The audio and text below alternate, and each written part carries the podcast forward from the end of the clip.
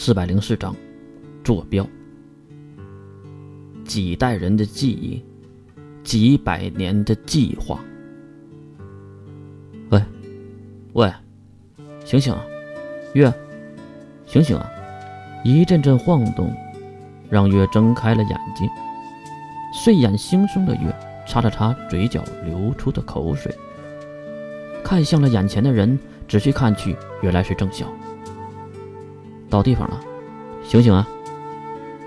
月伸手打开郑晓的大手，然后坐起来，打着哈欠，看向飞机窗外。啊，到哪儿了呀？这话问的，郑晓眉头一皱，恨得他一拳头打在了月的小脑袋上，疼得月捂住了自己的头。我操，你干嘛？再看郑晓，一脸愤怒。飞机中间还能停车的吗？当然是你设定的地方啊！问我，我还想问你呢。赶紧下飞机，金龙透已经来过了。听到金龙透的名字，月有了精神，跟着郑晓走下了飞机，来到外面。不仅郑晓知道了这是什么地方，月也看到了眼前赫然的标识。地面的跑道上也好，远处的控制塔也罢，即使是身后的飞机上，都写着几个大字：星家联盟。航空集团，郑晓看向眼前的白东，又看了看身后的月。你们是护神主的人？月摇了摇头，是金龙套老婆家的势力。走吧。白东走上前来，轻轻鞠躬，欢迎两位。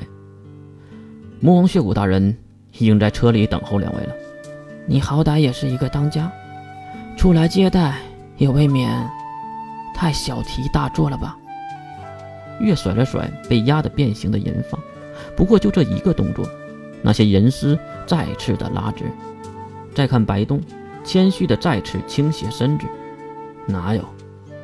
我只不过是一个小角色而已，怎么可能和神灵大人还有魔王大人相提并论？能来这里接待，已经算是我的荣幸了。听了这句话，我就知道金龙头应该和白东都说了。好吧，不管怎么样，先谢谢你。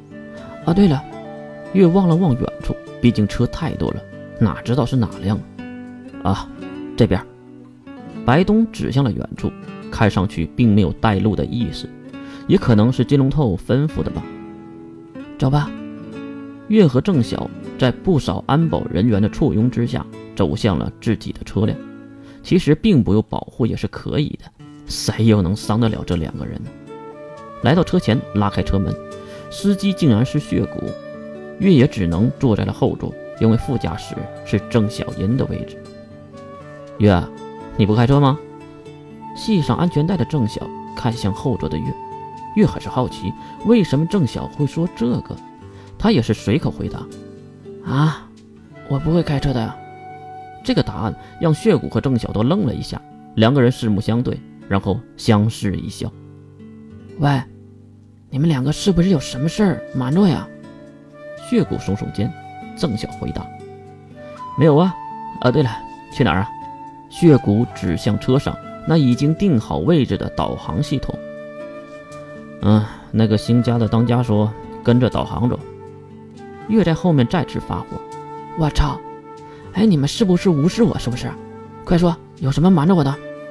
即使月再喊，两个人还是嬉笑成声，不去理会月。就这样一路行来，血骨开车那比月可稳多了，室内的速度总是保持在五十左右。当然，也迎来了后座月的吐槽，说血骨开车像乌龟爬。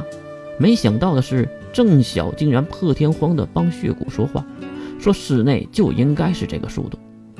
最后也不知道用了多久，车子终于驶入了某个高档小区内，里面都是一个个二层的别墅，每一户相隔都很远，估计也是金龙后故意选在这里的吧。七扭八歪的进入小区的最里面，在地下停车场停下了车子，然后走上楼梯，来到了小别墅的院内。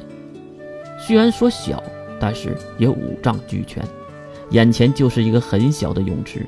如果说想游泳，可能迷你点但是想玩个水什么的，应该是没问题。呀，来的比预计要晚呢。